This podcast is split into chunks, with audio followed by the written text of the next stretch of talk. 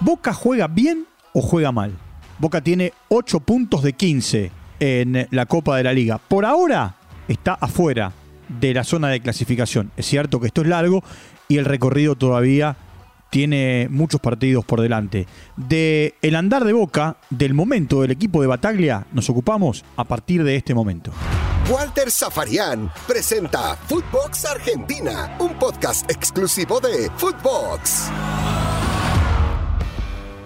Bienvenidos como siempre, estamos comenzando un nuevo capítulo aquí en Footbox Argentina dentro de la plataforma de podcast de Footbox. Y llegamos a nuestro episodio número 162. La derrota ante Huracán en la bombonera lo que generó fue, a ver, mucho debate, eh, también lo que generó es el hecho de preguntar, o por lo menos yo preguntar públicamente y preguntarme a mí mismo si Boca juega bien o mal, si los recursos que tiene Bataglia alcanzan, si debe jugar como jugó en un momento determinado con eh, tres delanteros o como lo está haciendo en estos últimos partidos con un enganche, primero Aaron Molinas y ahora el paraguayo Oscar Romero. ¿Debe jugar Ramírez o debe equilibrar la mitad de la cancha con eh, otro futbolista? Que tenga otra característica. Por supuesto, Pulpo González está lesionado eh, y, ocupó ese lugar en la cancha. ¿Alcanza con esos tres medios? Eh, ¿Boca defensivamente da ventajas? Bueno, sí, da ventajas. A tal punto da ventajas que es un equipo, y esto eh, inclusive lo, lo ha declarado el capitán de Boca, que es Izquierdos, al que le convierten muchos goles a Boca le cuesta quedar con el arco en cero. De, hecho, en estos cinco partidos, Boca marcó siete goles, pero recibió seis. Es un equipo que por momentos defensivamente parece estar descompensado. Alcanza, por eso yo me preguntaba y preguntaba si alcanzaba solo con Campuzano en esa zona de contención delante de los centrales. Eh, y, no quiero caer en eh, el hecho de que jugó Paul Fernández contra Central Córdoba de Rosario, porque en un momento determinado Boca la pasó mal contra el equipo Charrúa en la Copa Argentina. Y, ahí lo que quiero marcar es que las equivalencias son de un equipo de primera, con gran presupuesto como Boca, gran presupuesto, contra un equipo de cuarta división, de cuarta división, porque eh, Central Córdoba juega en la primera C del fútbol argentino, eh, y, no tiene, pero ni el 10% del presupuesto de Boca. Y así todo, Boca, por supuesto, con los recursos, con el recambio de jugadores, terminó sacando a, flote un partido bravo en la Copa Argentina. En un momento la pasó mal. En un momento tuvo eh, que padecer algunas situaciones. Por otro lado, a ver, hay todo un tema que tiene que ver con la zona ofensiva de Boca. ¿Por qué? Porque Villa tiene, tiene su lugar asegurado, ha tenido buenas y malas, pero ha tenido un buen rendimiento en, lo que va de, estas fechas del campeonato. Al no estar Benedetto, ¿quién debe ser el 9 de Boca? Porque el técnico probó con Orsini en la Copa Argentina, Orsini hizo dos goles, fue figura en ese partido, y repitió en este encuentro de, de campeonato con Huracán. Ahora, el que hacía los goles era Vázquez en el torneo pasado. Vázquez terminó siendo el goleador de Boca. Es cierto que también lo que cuentan es que a Vázquez le tiraron las orejas. ¿Por qué? Por algunas situaciones que tenían que ver con lo que va paralelo a su entrenamiento, su práctica de fútbol, y le tiraron un poquito las orejas. Ahora, tuvo chance, ¿eh? Vázquez. Tuvo una chance clara, que la pelota terminó eh, pegando en el travesaño.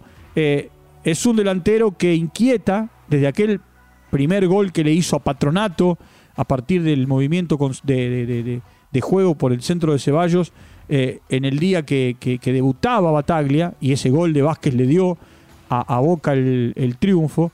Hasta este, eh, hasta este partido ha habido un crecimiento en Vázquez. De hecho, Bataglia lo tuvo como el 9 de la reserva. Ese Vázquez que llegó de Patronato, recomendado por, Regenhardt, eh, el Colorado Regenhardt, que lo llevó a Patronato desde Recreo, que es la ciudad natal del el centro delantero. Ahora, ¿juega bien o juega mal? En una época, en otro tiempo, cuando Boca ganaba de arremetida, más allá de que este partido con Huracán lo perdió, había una máxima que alguien instaló en un momento determinado, no sé ni en qué momento, ni fue quién el que la instaló, Boca ganó a lo Boca. Era la garra, eh, era la enjundia, eh, en la tribuna diría, dirían los huevos, el empuje. Bueno, hoy Boca tiene otra manera de jugar, tiene otra manera, tiene otras características, tiene otros jugadores. Ahora sí, está claro que jugadores le sobran. Boca tiene para armar dos equipos y tiene para eh, desparramar jugadores en la cancha a gusto y piacere del entrenador y, también de los simpatizantes. Es más, si hago una encuesta en la platea de Boca o a la salida de cualquiera de las populares, eh, cada hincha, cada socio va a tener un equipo, cada socio va a tener una dupla de ataque o un tridente de ataque, eh, cada socio o cada hincha va a tener una mitad de la cancha, inclusive hasta en la zona defensiva con los centrales o con los laterales y hasta con el arquero. Porque muchas veces Rossi ha salvado a Boca, pero en otras oportunidades ha sido cuestionado, muy cuestionado, a tal punto que se tuvo que ir a Lanús a préstamo. Boca no juega bien, por lo menos desde mi óptica. Y creo que es la óptica del periodismo en general. Boca tiene falta de recursos en el juego. Encontró en eh, el 4-3-1-2 con el organizador de juego en Molinas primero y, en Romero después, eh, jugadores que son pasadores de pelota, pero no tienen ese, eh, esa explosión para llevar al equipo y sacarlo de una determinada eh, situación. No son jugadores explosivos, son más pasadores, juegan bien los dos. Molinas es un jugador extraordinario de cara a futuro. Y Romero, que llevaba seis meses casi sin jugar, o había jugado muy poco en los últimos seis meses, jugó un gran partido contra Central Córdoba. Insisto, del otro lado me dirás, un equipo de la categoría cuarta del fútbol argentino, de la cuarta división de la primera C, no importa, jugó un fenómeno. Otros pueden pasar desapercibidos. Eh, y en este partido también, mientras tuvo la posibilidad, eh, jugó, jugó un buen partido. Ahora, ¿alcanza con eso? Yo creo que no. Boca en este partido extrañó a, Fabra eh, y sus pasadas. Es cierto que Fabra tiene dos caras, ¿no? Una cuando ataca, que es profundo, punzante, hasta marca goles como marcó, y si no es uno de los mejores goles del campeonato, pasa rozando, pega en el palo, y después defendiendo. Boca tiene problemas con los dos defensores que están por los costados, porque tanto Advíncula como Fabra, o Advíncula eh, y Fabra, eh, van mucho, pero no tienen tanta marca o no marcan tanto.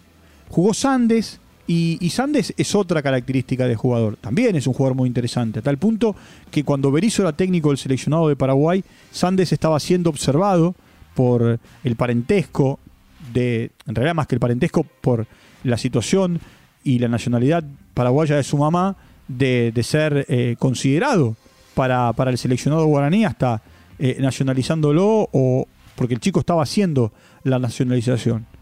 Ahora, por el otro lado, ¿a Boca le alcanza a tener en este momento 8 de 15? No, de ninguna manera.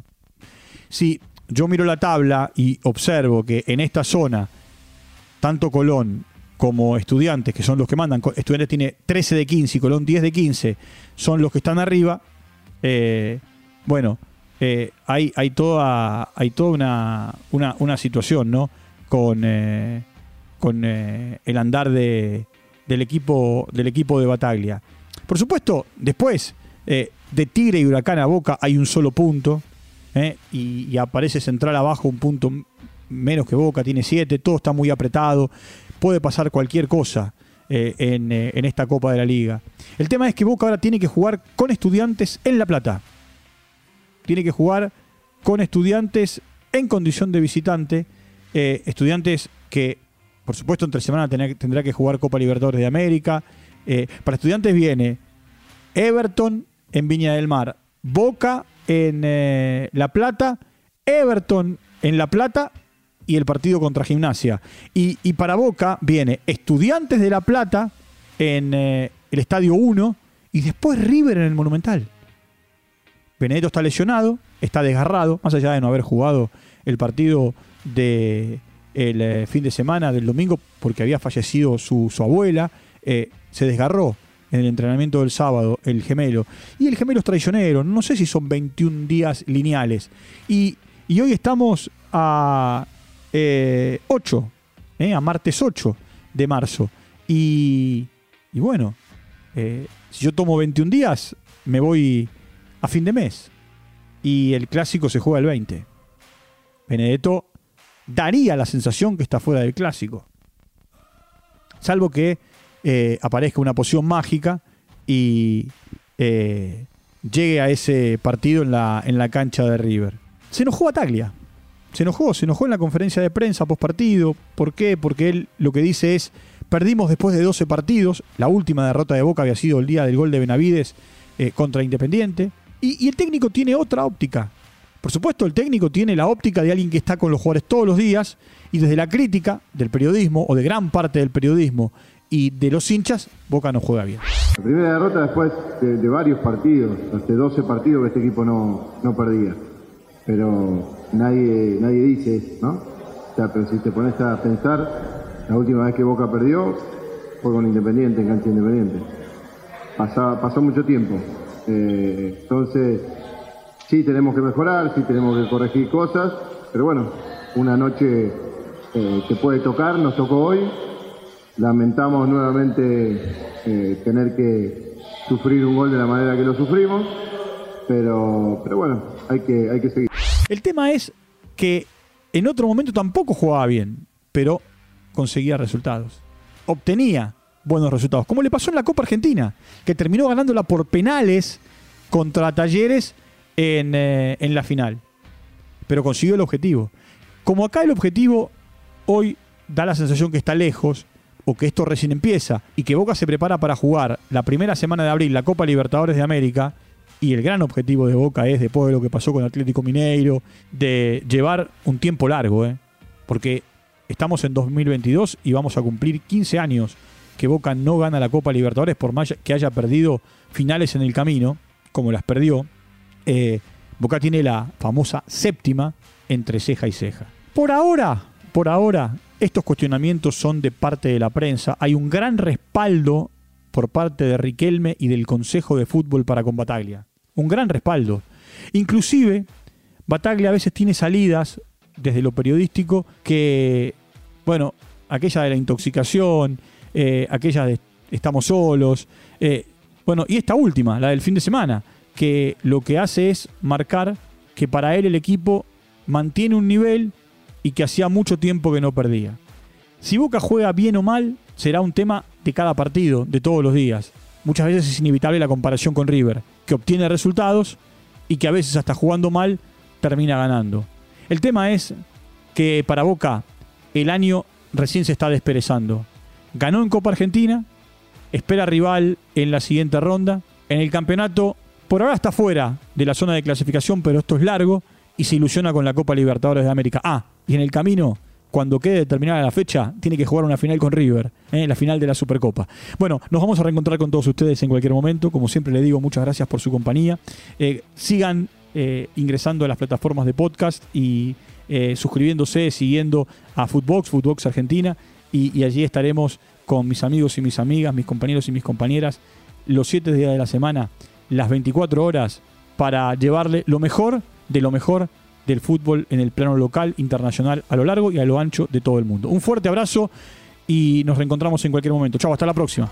Footbox Argentina con Walter Zafarian, podcast exclusivo de Footbox.